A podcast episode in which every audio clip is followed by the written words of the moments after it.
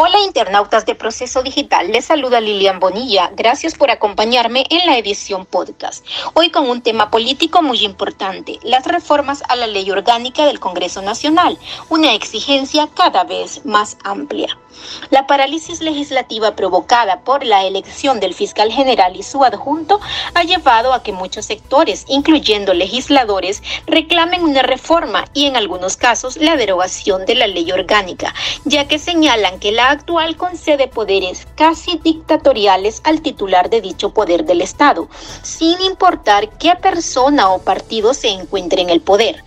Igualmente, varias figuras consultadas por proceso digital indicaron que se debe aprovechar la reforma para eliminar la inmunidad otorgada a los parlamentarios y que a su juicio genera impunidad, luego que durante 19 años estuvo prohibida. Los consultados indicaron que el presidente del Congreso Nacional tiene mucha permisividad en el manejo de dicho poder debido a la ley orgánica que heredó tras las reformas hechas el 2022. Los expertos coincidieron en señalar que el espíritu de la referida ley orgánica es presidencialista y antidemocrática y que se necesita restablecer el equilibrio de poder al interior de dicha institución.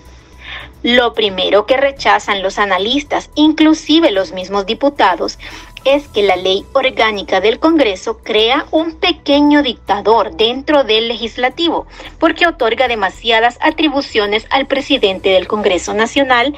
y no se favorece en absoluto la democracia. Hay demasiada concentración del poder, nos dijo el diputado del Partido Nacional, Nelson Márquez.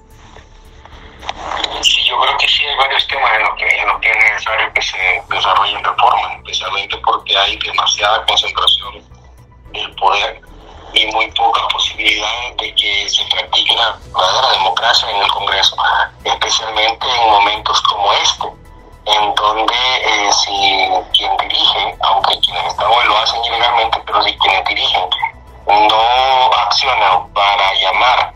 a sesiones, entonces se paraliza, paraliza totalmente la acción legislativa en el Congreso Nacional. Entonces no debería suceder de, de esa de esa manera. Entonces ahí es la primera, las primeras cosas que hay que, creo yo, reformar, el hecho de que hay demasiada, demasiada concentración de poder de quien dirige el Congreso Nacional mientras que para el coordinador del Observatorio de la Política Criminal Anticorrupción del Consejo Nacional Anticorrupción, César Espinal, en la ley orgánica del Congreso Nacional hay bastante discrecionalidad y permite arbitrariedades. Abogado, este tipo de situaciones como la parálisis legislativa que hemos visto en este, precisamente en este último Congreso Nacional, ¿podrían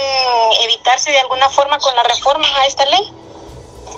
Claro, porque podrían haber procedimientos más expeditos para, para la convocatoria a las sesiones, podría haber incluso también eh, de otra forma, porque igual ya la ley prevé que 65 diputados de manera extraordinaria podrían convocar a sesión, pero